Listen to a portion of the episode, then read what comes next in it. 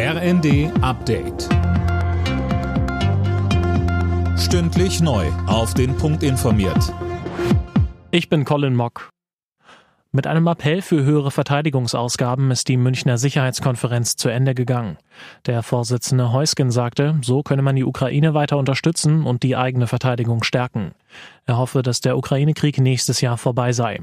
Heusgen zeigte sich außerdem im ersten beeindruckt von der transatlantischen Einigkeit. Die wichtigste Nachricht, die von dieser Konferenz rausgeht, war die Nachricht, dass die internationale Gemeinschaft, die transatlantische Gemeinschaft Europa, dass wir zusammenstehen und dass wir die Durchhaltefähigkeit auch tatsächlich haben, um Wladimir Putin weiterhin Widerstand zu bieten. Hunderte Menschen haben in Hanau an die Opfer des rassistischen Anschlags vor drei Jahren erinnert. Oberbürgermeister Kaminski rief dazu auf, die Demokratie stärker zu verteidigen. Ein Deutscher hatte damals in der hessischen Stadt neun Menschen mit Migrationshintergrund erschossen. Gut eine Woche nach der Berliner Abgeordnetenhauswahl versucht die CDU eine Regierungsmehrheit auf die Beine zu stellen.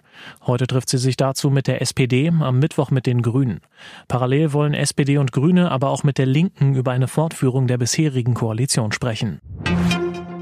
Im Kampf gegen die Personalnot hat Arbeitsminister Heil die Unternehmen in Deutschland aufgerufen, stärker auch auf ältere Beschäftigte zu setzen. Dem Spiegel sagte er, in Zeiten des wachsenden Arbeits- und Fachkräftemangels kann unsere Volkswirtschaft nicht auf erfahrene Beschäftigte verzichten. Die Zeit, so Heil, in der über 60-Jährige in Großkonzernen zum alten Eisen gepackt werden, muss vorbei sein.